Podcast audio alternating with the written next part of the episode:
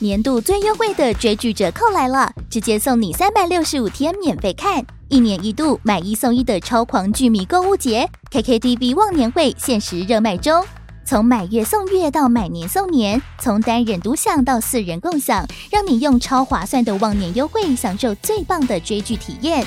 本季有超疗愈日剧《昨日的美食与挚爱之花》，神仙打架等级的动漫阵容，《Spy Family》间谍家家酒。咒术回战、晋级的巨人最终回、葬送的福利莲，还有台韩港泰陆各国精选戏剧、综艺和电影，多元多样的优质内容，任你看到饱，打造多彩多姿的追剧人生。KKTV 望年会，每人每月最低只要三十七元起，用铜板价就能畅享最新的强档日剧和动画。现在就是入手 KKTV VIP 的最佳时刻，马上点击资讯栏连接，把握限时优惠。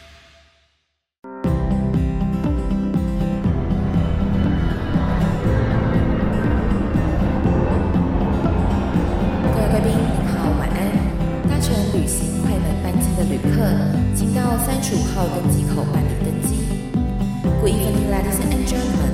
Passenger on the flight to Travel Charter, please proceed to gate number thirty-five. Thank you.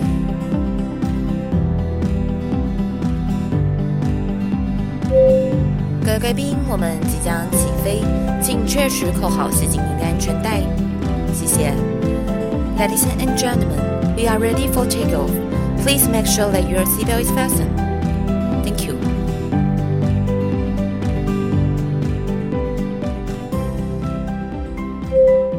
哎，累了，恭喜你的猫咪终于顺利抵达台湾了！真的，礼拜六出关，今天我们录音是礼拜二，我现在还是处于一种非常兴奋的状态。而且你要把它带来台湾，这整段故事真的非常非常的，我只能说辛苦了。就很像阿婆的裹脚布，又臭又长。真的，我们今天就要来好好的聊聊你为了把猫咪从埃及带回来台湾，到底经过多少辛酸血泪史。好，欢迎我们今天的来宾，埃及女王赖啦。Hello，大家好，我是赖啦。我真的很佩服你，就是把猫咪带回来台湾这件事情。但是你自己也带回来过一只啊。因为我走过这条路，所以我更敬佩你。哎，这种东西你就是遇到了，就只能面对。我只能这样讲。对，毕竟是我们的家人，我们也希望说他能够早点回到身边来。最近我妈就在讲啊，她就说：“天哪，你花这么多钱啊！好了好了，他是家人是家人，我不知道他在说服他自己还是说服我就是了。”当然是说服你啊，因为那个钱又不是从你妈口袋拿出来。可是他讲这句话，我也不知道，因为我不需要被说服啊，我就是要把它带回来，我没有需要被说服。而且你知道吗？我当初为了把我的猫带回来，我都可以气到录一集节目，而你的故事比我的更精彩，所以我觉得这个一定要来录一集的。这故事真的太长了，你知道这故事最开始是从什么时候开始呢？从去年九月就开始了。对，因为你要把猫咪带回来台湾呢，你就必须要提前六个月把猫咪带去打这个狂犬病的疫苗，就是你的整个检疫是必须要提前半年就开始做预备了。其实现在法规有改啦，现在就是呃九十天之后你才可以做血检，所以你讲半年那个是法规改之前是一百八十天，确实最早是一百八十天。哦。OK。哇，你看我那时候带猫咪回来已经是六年前的事情了耶！所以六年后帮你更新一下法规。好，我们今天就趁着你带回来这个最新的经验，帮我们所有人做一个 update。话说，我非常可以体会你之前讲的一件事情，就是有有人跟你说啊，再去土耳其捡一只猫啊，再把它带回来。我现在非常可以体验那种，就是你在说什么风凉话？对，那个风凉话之讨厌，因为你自己走过之后，你知道那个过程有多困难。然后那过程的困难不是呃文件难办，是你找不到人可以办。对，像我自己常常会在网络上就会有一些啊、呃、粉丝啦，或者是朋友啦，他们说啊土耳其的猫好可爱哦，你什么时候再带一只啊？然后像我自己带团的时候，我都会很喜欢跟流浪猫拍照，然后跟他们玩耍。他们都说啊带回来带回来，我都会觉得你们在说什么风凉话啊？因为那个其实不是费用的问题，那个是心理上的煎熬。我觉得其实不只是心理上的煎熬，那整个流程就是煎熬。好，我们先来解释一下那个流程好了。我觉得如果我们只是单纯这样，可能大家会不清楚。就那个流程，其实你除了要经过检疫，你还有一些文件上需要准备。然后这个文件呢，又需要台湾的官方，再加上呃当地的官方，像我就是埃及的官方，他们是需要互相配合。就是有一些资料内容你一定要写，如果你没有写，就是无效。像比如说你之前猫咪关一个月，就是因为他没有写说什么，他没有狂犬病的征兆嘛，对不对？对。所以这件事情有一些东西它真的太细节，需要注意了。然后有时候台湾检疫局就会告诉你说，哦，我 A 文件需要正本，B 文件需要副本，C 文件又需要正本。可是他要有正本，官方又提出不出来，所以很多东西其实是你找不到人要去办。好，总之再讲回来，所以呢，它整个流程就是你猫咪要先打个 rabies，呃，狂犬病疫苗。然后经过九十天之后呢，你要去做血检，然后血检你要找合可的血检单位哦，还不是到处血检都可以。好，找完了血检单位之后呢，你呃文件下来就会推荐大家啦，还是要文件下来再去办后面的手续。那呃文件下来之后呢，你就要开始去申请入境许可证，跟检疫局申请。这时候我忍不住要抱怨。那网站真的是超级无敌爆炸烂！你是说台湾的吗？对，你知道我怎么送出都没有一个结果，然后最后我打电话问他，因为我就写信，然后说哦，我这边有三笔资料，然后心想说每次送出然后就是一个白色画面，谁知道我有没有送出啊？好，对不起，就是 岔题了，我们再讲回来。好，开始申请呃入境许可了之后呢，入境许可下来之后，你就要开始订仓位跟办理出境许可。订舱位，所有的不同航空公司有不一样的规定。好，你呃入境许可下来之后，你就要 booking，你就要订你的隔离的空间。就隔离空间你是需要预约的。那你如果预约不到，你等于时间要再往后延。反正我就是什么事都遇到了。然后这个隔离空间预约完之后呢，你接下来就要申请机的舱位嘛，那就有分你是跟人进来的还是走货舱。所以这两个还有另外一个差异，就是我们可以一个一个讲。好，进来了之后呢，所以你就会有什么呃出境检疫证明书，就是呃当地的检疫官需要帮你盖说哦这只猫咪要出境了，可是它的那个 veterinarian certificate for exporting 就是出境呃检疫许可这样。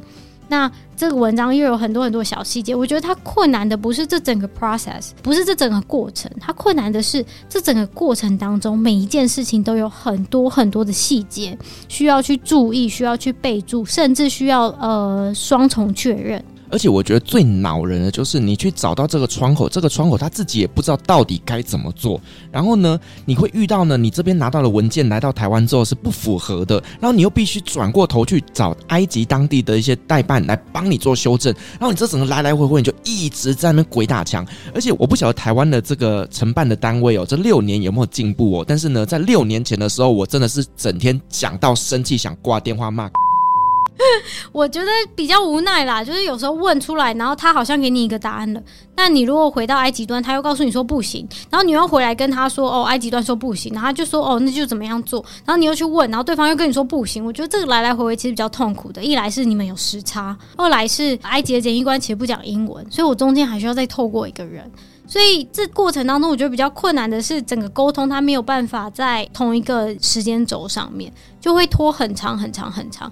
像比如说，好，他可能要写检证明，然后里面要备注什么什么什么什么资讯都要在里面。虽然这个在他的简易的章程上面是有写的，但我跟你说，政府单位的章程就是这样，他就是把所有的资讯一股脑丢进去，他才不管你有没有懂，他就告诉你说我有写。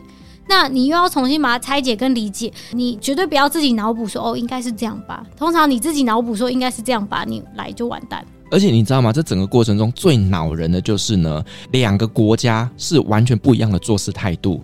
台湾这边呢，它就是机器人，它就是 robot。你给他什么 data，他就输出什么东西给你。可是你知道吗？一个是机器人，一个是没长脑。这两个国家碰在一起之后呢，你就整天在那边生气。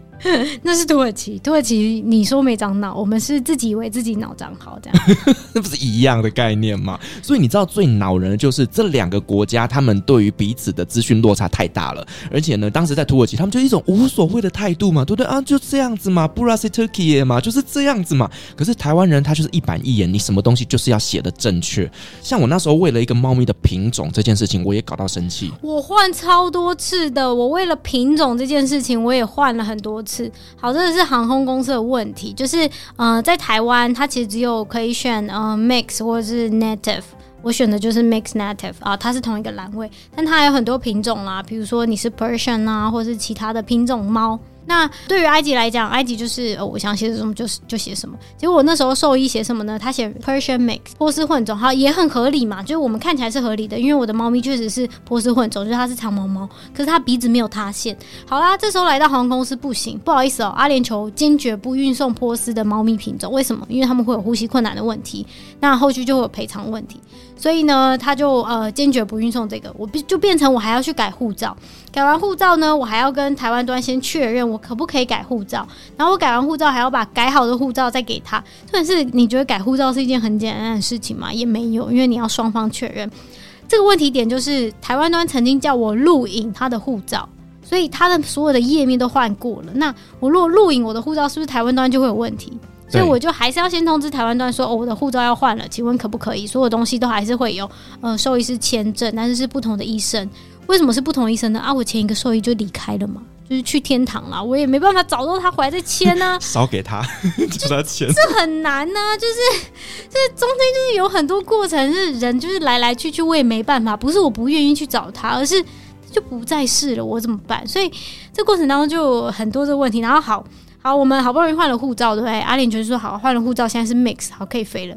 不好意思，你的猫猫毛太长了，请全部剃光。我想说，剃猫毛是剃短吗？请问，他说不是，是全部剃光。为什么？他说猫毛太长不适合运送。我也可以理解猫毛太长不适合运送，但是我没有必要到全部剃光吧？你知道他叫我剃光是剃怎么样呢？他是只留头上的毛，那个剃不掉，因为那边的五官太精细了嘛。他只要我留头毛跟脚底长而已，然后我就去 Google 了一下那个照片，然后我想说天哪，这是什么生物？就是建议，就是所有的听众，你可以去等一下，就是 Google，或是同时间你可以 Google，就是猫咪剃毛全身。好，你就是可以看到那个照片，就真的是一颗头没有剃毛，还有四只脚没有剃而已。重点是，你有没有想过，猫咪就是它要运送已经很紧张了，然后你又把它剃成那样，对猫咪来讲的压力非常之大，压力超大。对，因为猫咪这种生物，就是它不像狗狗比较呃亢奋。然后它虽然会紧张，但是没有到那么。猫咪就是一个很压抑的生物，所以你对它做任何事情，它都会放在自己身上，可是它不一定会表现给你看。而且讲到这个猫咪品种啊，你知道我当时有多痛苦吗？因为我的猫咪护照呢，它是用土耳其文写的。请问世界哪一国国家他们的护照是用土耳其文写的？好，我跟你讲，猫咪品种它给我写 Sokak c a d i s 就是街猫。请你告诉我哪一种品种的猫叫街猫？但是你知道吗？土耳其他们的兽医就在我的护照上面写它是一只街猫。我回来台湾之后，我要怎么去翻译它是街猫？台湾根本没有这个选项，你知道吗？好，然后最后呢，台湾我就选了 mix。可是他跟我说，请问你这一个土耳其文上面写什么？我说街猫。我就嗯嗯，我真的不知道该怎么办，你知道吗？而且就是你在阿联酋那边，你又必须要填写它是什么 tabby，就是虎斑猫。就是你知道太多不同的选项的时候，我真的不知道该怎么选择。哎，我那时候就是反正有遇到任何的选项需要选择的时候，我都会先打电话去问，因为我不想要后面回来然后他被扑杀，这真的是太痛苦了。对啊，你知道这光是一只品种这个细节就有这么多麻烦的事情，更别讲后面有很多很多的问题。对，就品种虽然是一个，然后还有大家对品种的认定其实也不一样。然后航空公司对猫咪的呃认定，其实它有它自己的一套标准，它跟任何的官方又完全没有关系哦。重点是，记不记得我之前跟你抱怨了一件事情，关于笼子的问题？嗯，哦、你有看到那个笼子对不对？有病吗？那个笼子，我后来就是我们去检疫所的时候，我看到我们家的笼子是足足大人家一倍大，我就是啼笑皆非哎。而且那那个笼子，我们后来去称，光那个笼子就七点五公斤，神经病哦，比猫还重。我的运费都在付我的笼子钱。而且我真的不觉得那个笼子比较安全呢。那个笼子长什么样子呢？就是阿联酋的规定是，你的笼子一定要有双层网，然后呢，透光的程度要很低。好，透光程度要很低，那你要双层网，一般的运输网就不可能了。重点是我飞离开埃及之前，我还买了两个 IATA 认证的运输笼，但他就说不行。他说不行，他说那我那我就问他什么可以？他说说要四方是可以承载、可以载重，然后还有两层网。好啦，我们讲说天哪，去哪里买得到？哦，不意外，它有特约厂商。哦，这个就是官商勾结的概念。但是它的笼子长什么样子呢？大家可以去想想看，就是一般我们在做国际货运的 cargo 木箱 cargo 木箱的那个货运。再简单一点去想象，大家总有拆包货的概念吧？就是纸箱打开来，对不对？它其实就像纸箱那样子，四四方方的，然后前面一个门，后面一个窗，然后两侧打洞，就这样。这个照片呢，我到时候提供在 IG 上面给大家去看，你就知道那个笼子真的是有多 ridiculous。哦，话说我家的猫咪叫提拉米苏，对不对？对。更 ridiculous 的事情就是呢。提拉米苏就提拉米苏很难拼吗？它拼成什么？它拼成提里玛苏。我想说，请问这是甜点吗？提里玛苏。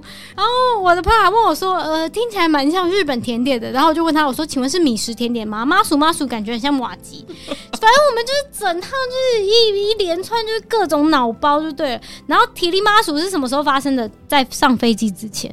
那个检疫官的助理不知道干嘛，就突然觉得他要把名字写在我的木箱上面。对方就告诉你叫做提拉米苏，我也不知道为什么那个人就可以把它拼成提里马苏，我真的不懂哎、欸，真心不懂。而且他不是只写一面，他写两侧。你不用懂，因为他是埃及人。好吧。是不是他是觉得提里马苏比较爱记名字啊？他可能觉得这比较好吃。好烦哦。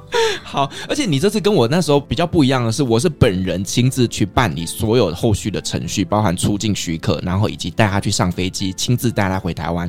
你这一次比较特别的是呢，你是请代办帮你做处理的。那可不可以跟我们聊聊，就是呢，你在请代办办理这整个的过程当中，有没有发生一些什么状况？坦白说，代办可以帮你的很多，但是也没有很多，因为所有跟台湾端的接触跟沟通都还是要你自己来嘛，等于你自己就是台湾端的代办，他是埃及端的代办，所以他可以帮你买机票，他可以帮你跟埃及官方的检疫局沟通。那这个代办其实蛮有经验的，他大概每一个礼拜都会运送一只到两只的宠物到全世界各地去，所以他跟阿联酋的关系也不错，真的要感谢他跟阿联酋关系很不错，你知道吗？所以我的猫咪不需要剃毛就来了。哦，要不然它真的要全身剃毛。好，这过程当中有点长，因为我本来要运送过来的是两只猫咪嘛。那后来有一只猫咪在四月份的时候因为疾病，然后就先离开了，因为确实比较严重，然后恶化的速度非常非常快。呃，我觉得可以先往前面讲，就是这两只猫咪怎么来到我们家里的。其实这两只猫咪都是街猫，然后大家都很惊讶，天呐，街猫怎么长那么漂亮？这样之后我再把照片也给你。就是这两只街猫呢，它其实是长毛猫。我们在判断的时候觉得它要么就是走失，要么就是被丢弃，反正它就已经在街头流浪了一阵子了。那前面那只猫真的比较像波斯猫，它是银白色的猫，真的很美。然后它那时候来我们家的时候啊，它是没有鼻子的，什么意思呢？就是它被路边的猫每天都被揍嘛。然后揍到他鼻子整个凹陷，他完全闻不到食物。比如说，我把食物放在我的手掌心，那这只猫咪会去闻我的手背，就是它看不清楚，然后也闻不到。一直照顾到后面，就是一切都是正常，因为它只是临时性的受伤。然后来的这一只叫提拉米苏，它是黄白色、米白色的猫咪。那这只米白色的猫咪当初来我们家的时候，是全身上下都是虫。不是只有单纯的跳蚤，它身上还有那种吸血虫，需要一颗一颗哦。我现在讲起来我都鸡皮疙瘩，需要一颗一颗拔下来的那种吸血虫，所以它是要药浴之后，它才有办法呃把虫清干净的那一种。它来我们家之前其实就是街猫，那你其实很难去判断就是它以前发生了什么事情，你只能尽你可能去照顾它。所以在这边，我觉得想要呼吁一下大家啦，就是猫咪如果真的有一些不正常的行为，比如说它最近比较忧郁。或者是他最近饮食上的状况有一些变化，大家一定要尽早赶快带去医院。这样好，刚刚提到代办，所以。代办其实，在台湾端，你等于所有事情都还是要自己解决。你要跟检疫局沟通，然后你也要跟货运沟通，因为我是走货运嘛，我不是走客舱，所以他整进来还要报关。那我们先讲讲埃及端的代办可以帮我做什么？他其实就是可以帮我把我自己所有，比如说我去做血检资料，那我血检资料后来寄来了，就我需要给他。然后他需要去帮我办理一些像是后续的机票的证明呢、然后还有呃出境许可的检疫证明这些，那都是代办处理的。那台湾端我基本上都是自己跑，我后来才知道哦，原来台湾其实是有代办专门帮你跑这些的。但是我后来其实有问，因为我到后期猫咪已经要进来了，那时候已经机票买好了，然后货仓也被通知了，就是台湾的长荣货仓已经被通知要收这只猫咪了。然后他是收在远雄的那个仓储，远雄还写信给我说，我愿不愿意收这只猫咪。我收到信的时候，我想说废话，当然我已经努力很久了。他也是怕，就是这只猫来了之后没有人领。对对对对，反正我后面我们才知道，哦，这只猫因为走货仓，所以它需要报关，跟我那时候不一样，不一样，所以还要缴关税。然后我就问检疫局，我就说，那请问我的猫咪进来怎么样？他说你没有请代办吗？然后就说，呃，我不知道去哪里找代办，因为我早期就很早之前我，我其实有试着找代办，只是我都被回绝。他们就说，埃及这很少人在寄猫，欸，我们没有收的。就我大概打了十通电话，十通电话都是这样告诉我说他们没有收。他说，哦，我们专门办中国大陆的，或是哦，我们办美加的。然后我心想，好吧，我现在是真的是第三世界，我们自己开一家啦。这个真的是很难呢。其实我觉得这跟陌生开发也有点像，就你一直被拒绝，只是陌生开发，你如果被拒绝，你就想说，那我就换一个对口就好了。可是猫咪这件事情，你一直被拒绝，你就只能盯在那里把它弄到好，对啊。所以跟检疫官的沟通，然后跟呃埃及端的沟通，其实我觉得那个是一个很辛苦的过程。真的，而且你知道吗？你那个时候是请代班帮你处理机票，我还不是诶、欸，我还是自己打电话去买机票诶、欸。而且你打电话去阿联酋之后，他还跟你说哦，我们没有卖猫咪机票诶、欸。我刚开始其实是自己打电话，后来我就发现怎么打都找不到人，所以我后来才找代办。对啊，你知道我那个时候就是光是为了要处理机票这一件事情，我先找了土耳其航空，因为呢土耳其航空台湾有直飞嘛，对我来说猫咪不需要转机是最快的。结果呢他就说什么台湾是疫区之类的，我心想你他妈的土耳其才是疫区吧？对，反正 anyway 你知道就是我找了好多家航空公司，然后都被拒绝。然后呢我那时候想说好，那我就找阿联酋吧，因为阿联酋的飞行时间是我可以接受的。然后呢我们当然就先想说哦，我们就找台湾的办事处嘛，因为他们在台湾这边是有代理的，那用中文讲也比较清楚。结果呢台湾的代理，结果是转到中国大陆去，他们根本什么都搞不清楚，完全不知道怎么帮我处理。我就打电话去杜拜，然后用英文跟他讲说我要买这个机票，他们就说什么哦，我们只处理人的机票哦，猫咪的机票我们不能处理哦之类的。那后来呢，我就决定了，我亲自买张机票飞到土耳其去，然后去土耳其当地的阿联酋航空买机票。你知道吗？我连要出发之前，我连猫咪的机票拿不拿得到我都不知道。所以这整个过程当中，我真的觉得能找代办就找代办吧。真的，可是你也要看你的代办够不够强啊。如果你的代办真的也是所有东西都要问你，然后叫你去问，那就算了。对啊，而且你知道土耳其这个国家就真的脑子都没长好啊，而且就连在土耳其的阿联酋航空也都是脑子有病嘛。我的机票都买好了，证明收据通通拿到了，结果我去登机的时候，他就跟我说：“Sorry，我们没有帮你做提单，你的猫咪今天不能飞。”好可怕哦！那你怎么办？然后最后呢，我在那边跟他吵了三个小时，他才说，呃，那你可以把你的猫咪当成随身行李，然后带上飞机，然后呢，在上飞机之前存仓。你知道这件事情有多可怕吗？我不知道机长有没有被告知这里面有一只猫，你需不需要打空气进去行李舱里面？这一切你通通不知道。这超危险的，因为那时候他要飞的时候，其实我也很紧张，因为他是走货舱嘛，走 cargo 一般不会有人在灌空气的，然后那一班就真的只有我那一只猫咪，那时候超担心的，我就一直确认。然后后来好，他就开了一笔费用给我，我就心想，这个也真是够贵的。多少钱？一千七百七十五美金。光是机票？光是猫咪的机票？怎么那么贵？对，光是猫咪的机票单程走 cargo 就要一千八。我那时候才五百块美金哎。羡慕，嗯，我觉得会不会是代办他没有，是阿联酋开的单据就这么多，怎么那么夸张？代办是代办的费用，阿联酋是阿联酋的费用。他就说哦，因为我们现在的价格有全部更新过，所以真的带猫回来真的是一件折磨的事情啊。就我觉得他除了是心理上的折磨，经济上也是，可能我要吃土三个月这样。我在六年前带猫回来花了十三万，请问你花了多少钱？呃，前期的检疫，然后再加上后面中中中途陆续的一些费用，全部加起来，我昨天大概算了一下，大概是十五万台币。哦，夸张哎！但是因为我后来来的只有一只猫咪哦。话说这个我觉得也蛮奇怪的，就是你知道，它一只猫咪飞行啊，它收我一千七百七十五美金，对不对？嗯。但是我如果两只猫飞行，两只猫加起来，它只收我一千八百五十块美金，就等于我第二只只需要一百多美金而已。我知道原因是什么？为什么？我那时候在运猫的时候啊，他是说呢，呃，我买的五百块美金是二十五公斤的动物，所以搞不好呢，你两只猫是可以放在一起的。不是哎、欸，他是说，因为他必须派一个专人去管理这个货物，所以这个专人管理一个货物跟两个货物是一样的。哦，是阿联酋给我的理由是这样子。好吧，所以你当时就是准备了两只猫的费用，就最后只有一只猫回来，这样子。对啊，对啊，对啊。啊，真是一个哀伤的故事。更哀伤的事情是，那时候在报关的时候，我真的是当下心情之复杂。一方面就是很开心，叔叔回来了。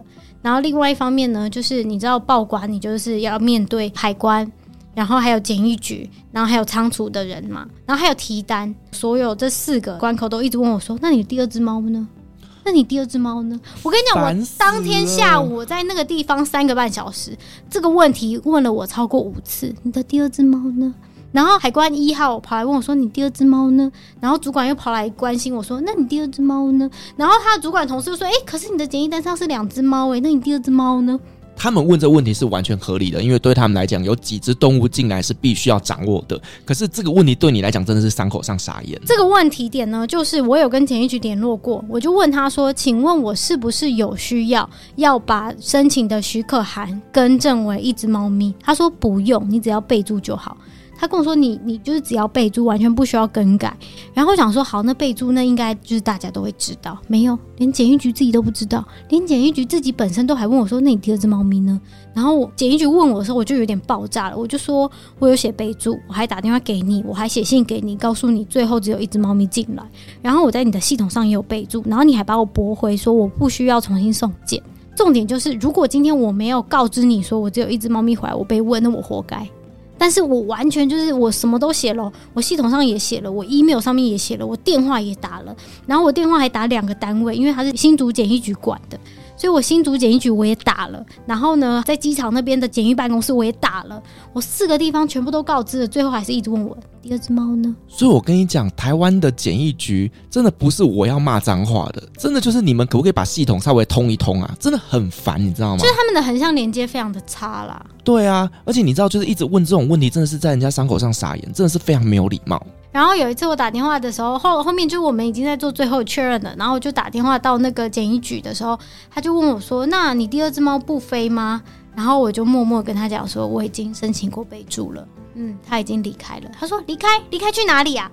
然后我就想说：“白目，离开去天堂了，去猫咪星球。”然后他就突然这样，呃，哦，好，不好意思。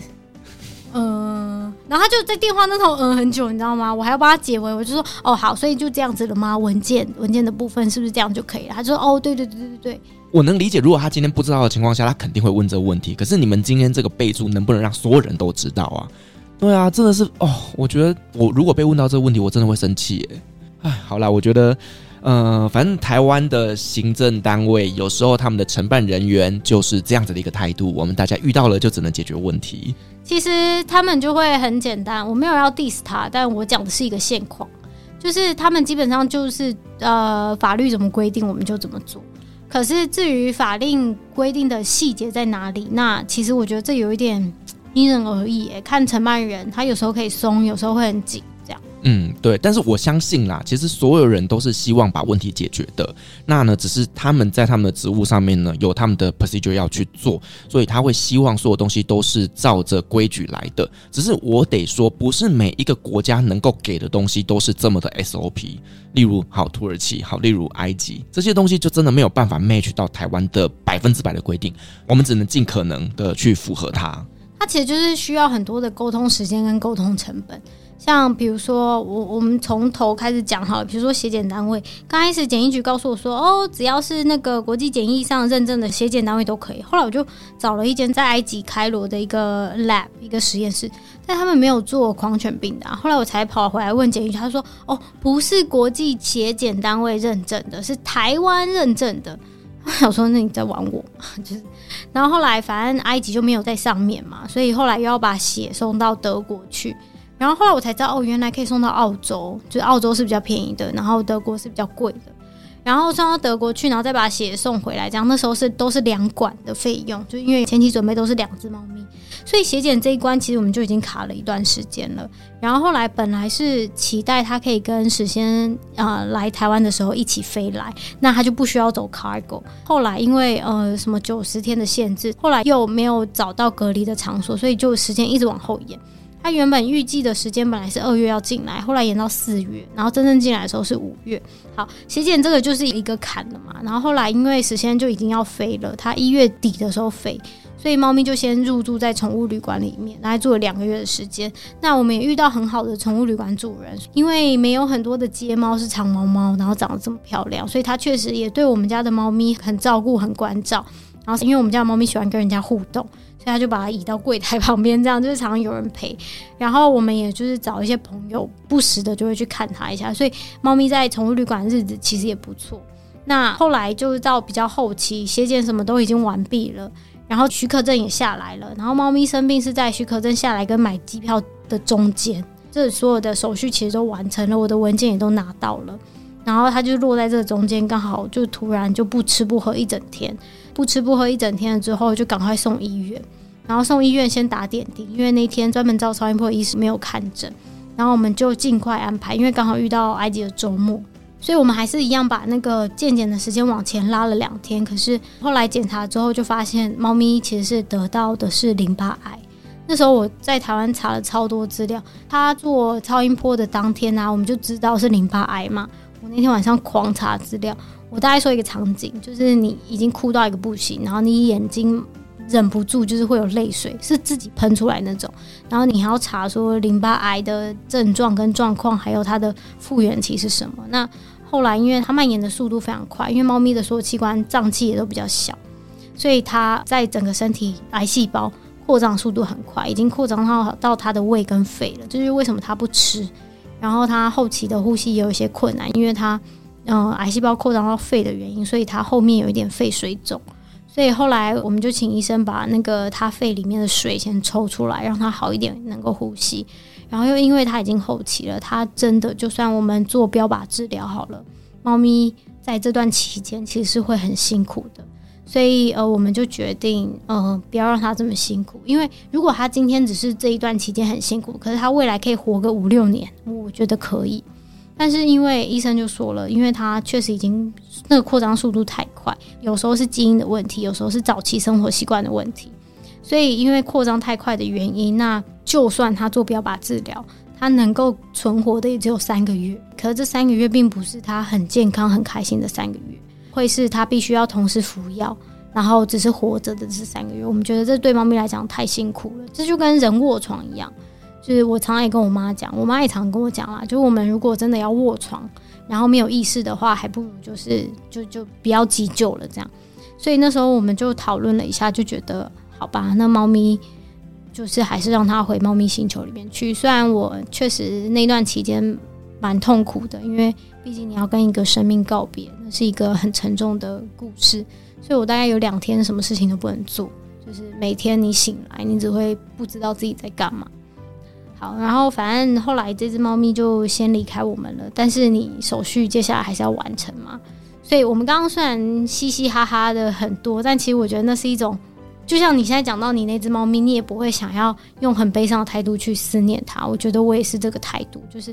我还是记得他的好，但是他确实也有生病，确实也有离开，我们只能慢慢去接受他。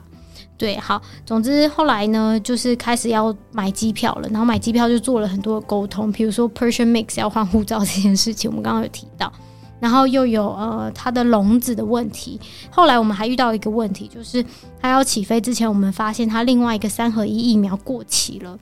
因为我们一直都没有注意到，一直在关注狂犬病的疫苗而已，然后没有注意到三合一疫苗过期了，所以后来他出发前又补打了一剂，这样子，我们确实蛮担心他在路上会有一些副作用的，所以一直都有保持联系，这样。对，然后猫咪在起飞的时候，这时候就是证件已经差不多完成的差不多了嘛。那我觉得还有一件事情很重要的事情是，如果有呃真的要把猫咪运回台湾这件事情要提醒一下，就是台湾的检疫局有一套标准，就是台湾检疫局他自己有一套那个文件的格式，其实你只要符合这个文件的格式都可以。那最容易符合这个文件格式，就是你拿这个文件给当地的出境的检疫官，让他盖章，让他看。所以我们是怎么做的呢？我们是在埃及的检疫官，他先出具一份检疫出境同意函。然后呃，这一份就会有它的 number 嘛，就会有它的序号。然后这个序号呢，再填到台湾提供的这个范本上面，就告诉他哦，这份许可证的号码是多少，然后猫咪的细节是什么，都要写在上面。猫咪细节写得非常非常细，这只猫咪晶片是多少，它体重是多少，它的品种是什么，反正就是有很多猫的特征会需要写在上面。才可以走航空，但这件事情其实有一点卡在一起，你知道吗？你有一点没有办法解决说，说好，我到底是检疫证明要先，还是机票要先买？就是这两个很卡关。虽然我们后来还是解决了，就是互相协调。因为要是阿莲就告诉你说不能飞，你也很尴尬。这中间的过程中，我又同时在处理另外一件事情，是台湾隔离场域的问题。台湾隔离场域有分，就是桃园现在有一个检疫站。话说你那时候猫咪隔离在哪里啊？台大动物医院。他现在完全没有这个选项，哎。那这样子，在台北的猫咪要去哪里隔离啊？就没有啊，就在桃园的观音检疫站。台北没有？对啊，我现在有点忘记了，就是观音有一个检疫站，但台北我记得没有。然后原本中心大学也有一个中心大学的动物医院检疫站吧，然后从去年也是停止服务了。他说什么？因为原物料上涨，所以现在桃园基本上就是只能选择桃园的。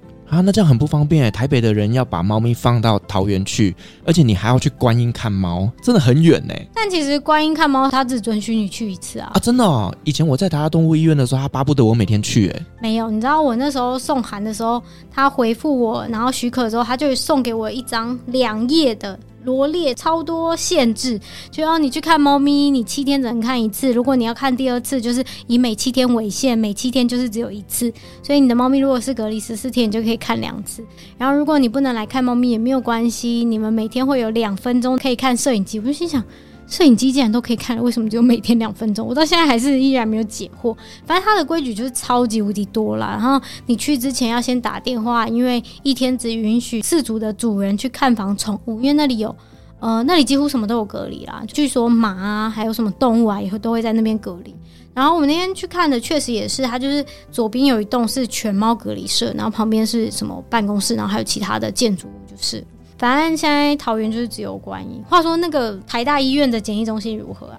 我个人其实真的非常推耶，我觉得台大动物医院他们对于隔离的动物非常非常的友善。嗯，我记得那个时候我去的时候，因为我的猫咪后来就是因为一些文件上面不符合嘛，所以说本来是关七天，后来变成关了三十天。嗯那在那三十天，其实我大概一个礼拜会去三次到四次的时间。然后呢，它其实让你去看猫的时间弹性非常大的哦。它可能是早上有个时段，下午有个时段，然后你就自己去决定你要什么时间去。然后去到最后呢，我就跟那些医生们都变成朋友了。我还记得医生他还会拿那个宠物展的门票给我，叫我去帮猫咪买一些东西，超好的，就是真的超级友善的。然后因为我的猫真的好可爱，所以到最后啊。听说啦，我的猫咪呢就会直接在台大动物医院这些医师的办公室里面走来走去，然后也没有说把它关起来，反正它就是做得很自在。然后因为它太可爱了，然后听说连兽医师都会把他们的便当，然后拿一些猫咪能吃的分给它吃。这也太好了吧！我们的检疫站就是他还要求你说你你只可以去探访一次，然后那一次就是只有下午的两点到三点半你可以去。然后你去之前呢，你要把你的文件准备好，在门口你就要登记你的车号。然后你的证件要换证，然后你才可以进去。反正就是规矩超级无敌多，就对了。啊，我那时候去看猫的时候，我就直接就走进去医院里面，然后呢就按一下那个检疫的那个门铃，然后医生看到我之后说：“嗨，我来了。”然后我就进去看猫了。话说，你知道观音的检疫站有多偏僻吗？偏僻到一个炸掉！你看门口，你就想说这是监狱吗？然后你要走到最近的 seven，你可能要开车个十五分钟才会看到 seven 这样。那这样子，如果你想要搭乘大众交通工具去，不是也很麻烦吗？没有，自己没有车，你就是计程车啊，在这么偏远的地方哦。对，它就在观音的海边啊，它刚好是那个两个渔港的中间，就是一个很偏僻的地方。那这样子，我如果没有车，然后你又要我去看猫。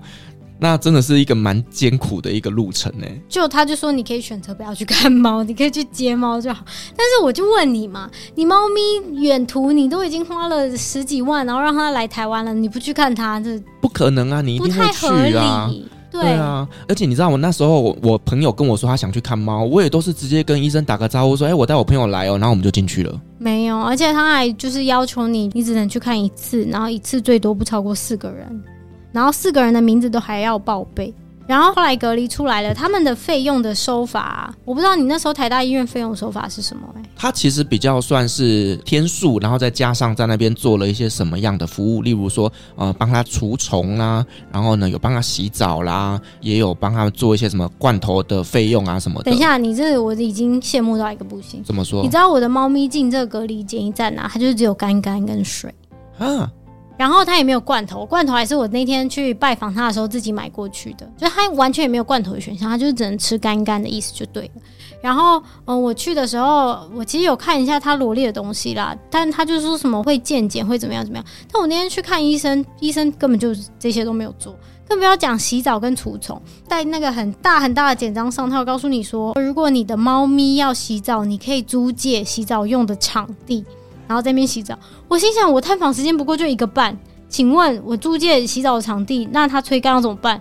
我跟猫咪打架就已经打够了，而且你的是长毛猫，那个吹很久。对，然后它这么远来，它一定会有一些你不可预期的事情发生嘛。虽然后来还好，没有什么不可预期的事情发生啊。就是猫咪基本上来讲还是健康干净，因为我们家猫咪有洁癖，所以它在路上其实也不愿意吃喝跟上洗手间。所以它的费用跟我收的呢，其实就是隔离费、餐食费跟照护费。照护费就是兽医照护。那我那天去跟兽医问一下他的状况，那个兽医也是有一点瞎。就我问兽医说：“哦，猫咪的状况怎么样？”通常就是如果是私人动物医院，就告诉你说：“哦，猫咪的身体状况怎么样？情绪状态是怎么样？生活习惯是怎么样？对不对？”没有，那个兽医跟我讲说：“哦，你的猫咪就是吃好住好啊，然后最近还有互动呢，它已经跟别人比起来好很多了。”就这样没了，好夸张哦。然后我还看到我的猫咪身上有伤口，但我确实忘了问兽医那个伤口怎么回事。那兽医也不知道那个伤口哪来的，所以我后来打电话过去，兽医就说没有啊，猫咪很健康。我就心想，那我是眼睛业障重嘛？我后来就觉得算了，我赶快把猫咪接回来，然后我自己照顾。然后如果有什么，我就带它去健康检查。这样。我那时候在台大动物医院的时候呢，连猫咪要吃什么饲料，医生都会让我勾选呢。它有两种饲料是让我选择，说哦，你希望它吃什么东西，然后每天它吃多少，他们都有记录下来的。它只是有勾选说猫咪有吃。有喝有拉，就是勾勾而已，他没有记录什么东西。哎呦，你那时候一个月多少钱呢？啊？我记得我 total 付了三万块台币左右，就是三十天这样。那你这样一周平均是多少？我不知道怎么算，因为他就是有其他的疫苗嘛，或者除虫的费用。哦。然后呢，我记得他一天大概是收八百多块的住宿费。八百块，那其实也差不多哎，因为我住了七天，他跟我收六千多块，可是他最后跟我收了快一万二。为什么？因为我是周六进去，周六出来，他跟我说加班费。凭什么？每一次加班费两千五百块，进去两千五，出来两千五，所以他总共收了加班费五千块。这不合理吧？你我也觉得很奇怪，就是你检疫所不是二十四小时都有人？对啊，你检疫所随时都要去照顾这些动物的，都要有人啊。那凭什么你周六去，你要加收一天两千多块？他给我的回答是，检疫官周六要来上班。OK，好，这个我觉得各位听众，如果你自己未来有要带动物回来的话，记得哦，就是不要放在周六，不然你要多付两千多块。不止，你以为只有周六那两千块？不止，就是你进去看出来都是周六，所以你付五千块，你的仓储也要付超支费。我的仓储是远雄仓储，他忘了跟我收，所以他最近我猫咪都已经领回来了。我以为这个案子结束了，对不对？他打电话来跟我催收他的超收工作费，多少钱？夯不啷当也要快一千块。怎么这么夸张？就是以前还会觉得怎么那么贵这样那样，现在只是你不要来烦我，我给你钱能解决的事情都是小事。对，我就再赚。可是我真的觉得，就是多花五千块这件事情，只是为了支付他的加班费，这真的有点不太合理哎。而且你知道这是多少吗？十分钟的事情，就是迎接猫，然后记录一下，然后就把它抓去关，就这样而已啊。嗯，然后照护还有照护员，好吧。我们不可以贬视专业，但我确实要说，这样子来回五千块，就真的是有点贵。对，因为这样等于是他时薪是多少？我我们就不要算了，就是比你演讲还要贵就对了。真的，我们一个小时才两千块，对不对？我们就一个小时两千块，薪资已经很高了嘛。对啊，人家十分钟两千五百块。好了，但我真的觉得呢，这个经验就让大家知道一下，就是未来如果你要带宠物回来的话，尽可能不要安排在周末，不然你会被超收一些的加班费。其实我觉得最困难的是我自己在报海关，因为在报关的时候细节超级无敌多。你要知道你要去哪里领提单，然后你还要知道你要去哪里看猫咪，然后你还要知道你在哪里看猫咪之后你要找谁报关，然后检疫办公室在哪里，仓储在哪里。我刚以上讲的东西哦，全部都是管制区，所以你如果没有门路、没有电话、没有联络方式，你根本不会知道这一些。电话就一来告诉你说，哎、你的猫咪走过柜，所以你的猫咪要报关，就这样，他就挂掉电话了。那我想说报关，我还问他，我说那请问我要怎么报关？他说哦，你就到海关报关。然后我以为就没事了，我就打给检疫局，我就说哦，我的猫咪要报关。检疫局还问我说，你的猫咪干嘛要报关？然后我就说哦，因为他走的是货场。他说哦，所以不是跟人来哦。然后我就说哦，对，就问他说，那请问我如果是自己报关，我要怎么报关？然后他只回答我一句哦，我们不知道、哎，你还是去别的地方问问看。我可能要接受上天的启示，才知道别的地方是哪里。所以我后来就回过头来找那个阿联酋呃委托远雄的代办的那个仓储嘛，我就问他说：“你们有没有过去在做宠物检疫的一些名单跟名字？”那接我电话那个人他不知道，所以他后来又去问了。同时间我就上网，我就心想：我的猫咪都已经从埃及回来了，你总不会还拒绝我吧？所以我就又打了一些台湾的代办单位。然后我打给 A，他就说哦，不好意思，我们只处理中国大陆进来的。打给 B，然后 B 跟我要的东西就有点奇怪，然后又要的哩哩啦啦，就东说一个西说一个，我就想说我不太确定是不是要找他代办。然后还有第三个是直接拒绝我的，啊，拒绝我就说他们没有在办埃及的啦，反正我常常都听到这些拒绝了，我也很习惯。后来是因为远雄就又回拨电话给我，给了我一个名字，就是他们都叫他小罗。给了我这个名字之后，我就联系他。这大哥人真的超好。我本来就说好，我要委托他代办，但他因为那天嗯、还要去处理一些其他的清关的相关事情，这样，然后他就告诉我去哪里领提单，去哪里报关，然后他带着我去跟海关打个招呼，然后他就走了。剩下的流程就我自己办。结束之后，我本来还想要就是给他代办费，这样，他就说不用啦，东西都是你跑的。然后他就顺便祝我母亲节快乐，这样，因为刚好是母亲节的那个时候抵达的啊。对，然后反正我就是在海关那边，然后在仓储，然后在检疫关这三个地方连连续续跑了大概三个半小时左右。重点是，你看哦，你以为他在同一个场域，对不对？至少都是在同一栋建筑物，他们彼此之间是没有沟通的。他就告诉说：“哦，你去找那个谁，然后你去找那个谁，就说嗯，你在这干嘛？”就是他们彼此之间是没有沟通的，就是你自己都要想办法把他们串起来。这件事情对自己报关，如果我今天我不是有找代办告诉我这些事情的时候，我完全不会知道。对，而且就是呢，因为不同的窗口，同样的故事可能要讲很多遍。对，为什么你要来这边？然后你现在要做什么？然后解释完之后，到下一个关口要重新再讲一遍。我光在海关那个地方，我就把我的故事讲了三遍以上。哦，那个仓储的形态大概是什么？我可以跟大家讲一下。大家有没有看过渔货拍卖？哦，有，就是渔货拍卖那整个大厅的感觉。它其实那边大部分都是生鲜渔货，所以我那天看了超多什么红鲟啊、波士顿龙虾。啊，什么什么海鲜都在那，然后我的猫咪就是其中一个 货物，你知道？然后想说，哦，猫咪这样闻海鲜，不知道是好命还是折磨，肚子很饿这样子。对，但是它应该也没时间想，因为它很紧张。嗯，好，反正我光在海关那里我就讲四次故事，在仓储那边他又问了我一些东西，然后我又要再讲一次，然后仓储后面还要再结款，然后又讲一次，然后检疫局有两个处理的人，所以我又讲两次，所以这样几次啊？四五六七八八次。哇，我觉得。真的找代办啦！你这样子好累哦。而且代办费用真的没有很贵，一百美金而已，真的不要省。你找代办，你可以省下你三个小时的时间，真的太值得了。对啊，而且我跟你讲，有时候不只是这三个小时哦，你可能在事前去做功课，要去网络上找资讯，你这算起来，其实这个时间成本真的非常非常的划算啊。但我觉得还是要说，哎，就算你如果真的找宠物代班，我还是非常推荐你自己是宠物主人的话，你一定要跟那个代班去看猫咪。嗯，就是你的宠物来的时候，他们帮我把宠物拉出来，宠物看到你的眼神跟没有看到的眼神那是两件事，那个眼神完全不一样。看到家人啊，对，如果没有，他就会觉得还是被抛弃的感觉，就那个眼神完全不一样。主要是因为你不是跟着猫咪一起上飞机啦，对啊，因为像我那个时候呢，猫咪虽然紧张，可是我是在它旁边的哦。那后来呢，把它送进飞机的时候，其实也是可以跟它说说话，让它不要这么紧张。而且呢，我在飞行的过程当中，我有把我自己的衣服放在猫的笼子里面，嗯、让它至少哎闻到自己主人的味道，它会比较安心。然后呢，它下飞机也是我本人在那边领它出来的，所以其实我的猫咪在情绪上面来讲是比较稳定一些的。提到这个，就是我昨天带他去洗个澡，就是宠物美容，就是稍微洗干净了。然后那个美容师就一直说我的猫咪很勇敢，那我就一直想不透。我一直觉得我的猫咪很胆小，因为两只比起来，这只确实比较胆小。然后它在我家，如果有陌生人开我房间的门，就像比如说我妹妹好了，他如果开我房间的门，他就会瞬间躲在床底下。所以美容师一直告诉我说他很勇敢，我就想说。真的是这一趟路让他变勇敢的吗？没有，其实最勇敢的人是你。哦，是这样哦。对啊，因为其实要把猫咪送上飞机这件事情，对于主人来讲是一个很煎熬的事情。因为我们在网络上也看了很多的遗憾，而且上个月才发生有一个网红哦，从泰国运送狗狗来台湾，然后狗狗就离开了，因为机师忘了打空气。我那时候超害怕的，我几乎睡不着觉。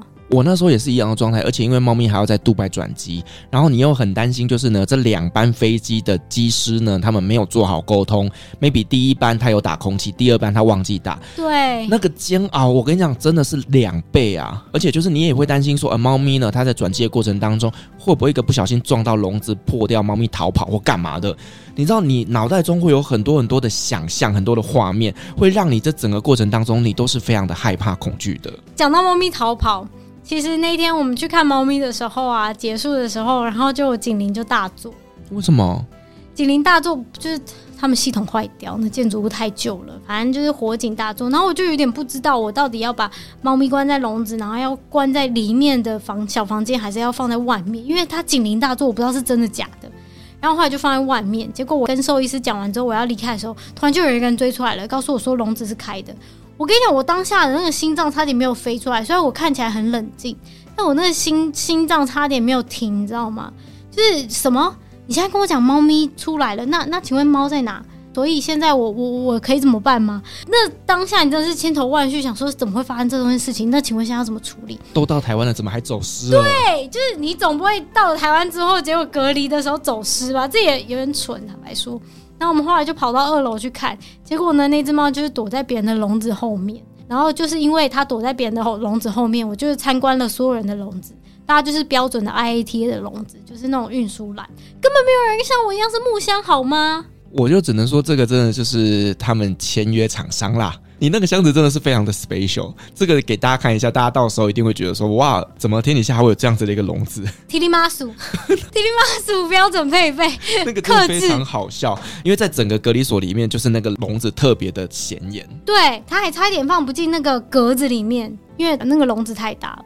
光那个笼子就七点五公斤呢，你想想看，真的很夸张。那个笼子现在还在吗？还在，在我家，不知道怎么办，丢掉也不是，然后放着也不是。啊，话说你刚刚有讲说你有把你的衣服给猫咪，其实我们也有啦，就是放一些它熟悉气味的一些衣物在它里面，所以它确实可以比较安心。那过程当中其实确实是有专人照顾它，只是它就选择不吃不喝，因为太紧张了。嗯，对，因为其实对于宠物来讲哦，就是陌生环境都会让它们非常的紧张，尤其是呢在飞行的。过程当中，它又是在一个整个完全密闭，而且呢非常非常黑暗的地方，它一定紧张到爆炸。因为我那时候的猫咪下来，虽然它是有看到我，可是我看它的表情是，你知道，就有点像是被摩西娜看走的那个样子，你知道吗？它的眼神是空洞的，就是失魂落魄。对你，你会知道这个飞行对它来讲是一个非常非常严重的心理创伤。对啊，所以带猫旅行真的是一件非常非常辛苦的事情啊。那时候在海关看到猫咪，猫咪其实有认出我来，然后猫咪其实也有喵喵叫。我觉得主人其实都看得懂猫咪在表达什么啦。你说我们自作多情也好，但我们就是觉得我们看得懂，所以那个喵我就觉得哦，它确实有认出我来了，然后它也有一点得到释怀跟安慰了的那种感觉。好了，反正呢，恭喜它终于顺利的抵达台湾，而且成为了台湾喵。真的，然后题外话，就是因为我们都叫他提拉米苏嘛，所以我都会叫他叔叔叔叔，然后史先会叫他提拉米斯米斯，就至少还都是提拉米苏相关词。然后那天我突然回家，然后我就把猫咪抱下来，然后我爸就在那边，嘿咪咪咪咪咪咪咪咪，我想说谁是咪咪啊？然后我爸就说他是咪咪啊，猫咪不是就应该叫咪咪吗？我就说。可是他叫叔叔啊，他名字就叫提拉米苏啊。他就说他来台湾就是要有他的名字，他就叫咪咪。我就心想说，到底有多任性，硬要叫我的猫咪咪？哎、欸，是不是所有长辈都这样子啊？所有的长辈都觉得猫咪要叫咪咪吗？是吗？因为你知道我的房东太太啊，我在那边住了六年哦，她叫了这只猫咪六年的咪咪。真的假的？真的，他整整叫了他六年的咪咪。因为我爸很坚持，猫咪就应该叫咪咪，所以我那时候就说：“哎、欸，我接下来可能要出差，会不在台湾？”然后我妈就说：“啊，你不用担心啦，我们家已经有一个老猫奴了。”她说：“呃，谁啊？”她说：“你爸啊。”啊，我就说：“为什么？”他说：“你知道吗？你爸今天早上跑去你房间拖地，耶。他这么多年来，你长这么大，他什么时候去你房间拖过地？” 然后我就整个笑出来，然后我就说：“那你怎么知道是为了他？”然后就说：“因为他拖完地，然后他还把一楼拖一拖，拖干净了之后，他跑来问我说：‘哎、欸，我们是不是要把猫抱出来？’然后我想说：‘哦，好哦。’谁才是亲生的啊？对，因为我通常回家，我爸都会问我说：‘哎、欸，你要吃晚餐吗？’那天没有，我一回家，然后他就跟我讲说：‘哎、欸，你那个猫咪啊，一直蹭床脚，是不是有虱子？’然后我想说：‘虱子？这在猫咪身上，虱子哦？你说跳蚤吗？’然后他就说：“对啊，他一直蹭床脚哎，然后还会抓痒。”我想说，那不是很正常的吗？对，因为养猫你会觉得是正常的嘛。呃，如果是长毛猫，它耳朵跑毛出来，你也觉得是正常的，因为我们就是知道它品种大概就是这样。可是因为他以前没有养过猫，他觉得蹭床脚是不是他身体在痒回来揪，你知道？那我就说没有，那就是猫咪留下气味的方式，就是代表说这个空间是它的，它要标注。然后我爸才说：“哦，可是他会抓耳朵啊。”我就说：“你有时候耳朵会不会痒？哦，你有时候头会不会痒？”因为他抓耳朵没有很频繁，嗯，就他就只是纯粹想要抓一下而已。因为我这两天也观察一下，他确实身上也没有东西啊。好啦，我觉得呢，他能够这样得到你爸爸的喜爱，也是一件好事情啦。咪咪咪咪，但我真的很好奇。是不是真的所有的长辈都喜欢叫猫咪叫咪咪呢？欢迎就是众听众来留言，你们家的猫咪有没有不小心叫咪咪的？对，或者是说呢，你家猫咪有什么有趣的绰号？欢迎跟我们做分享。对，我爸很坚持哎，然后我不知道为什么看到一个年纪大一点的男人叫咪咪，我瞬间觉得很没有办法啊。反差萌。对对对对对，就一个老人家全部头发都白了，然后趴在，重点是他趴在地板上，因为我们家猫咪躲在床底下。他趴在我们家走廊的地板上，那边咪咪咪咪咪咪来，我真的是笑到一个要炸掉。好，我觉得真的是因为你的猫咪长得非常可爱，所以很容易就获取这些长辈的芳心。但我能理解你讲的这个画面真的非常的冲突。对，就因为我爸平常是那种不太苟言笑的人，你知道吗？就是比如说有朋友来我家，他就说哦嗨，就这样没了。但他那天趴在地上那边喊咪咪，我就是一个快要笑炸。表示说你爸爸也是有个呃童心、赤子之心、赤子之心。好了，我觉得今天真的很高兴邀请你来跟我们分享，就是在带猫回来的整个心路历程啊。因为我自己曾经走过这一遭，所以呢，你的整个过程我都非常能够感同身受。那呢，也让我知道，就是呢，我以前在六年前跟现在在带猫回来上面有什么样的政策的改变。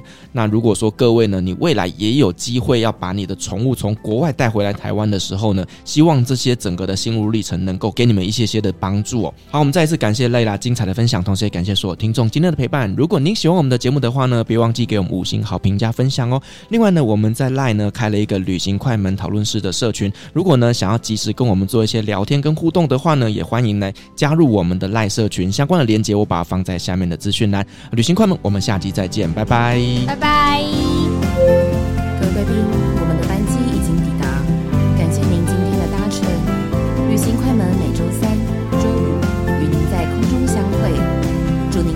的夜晚。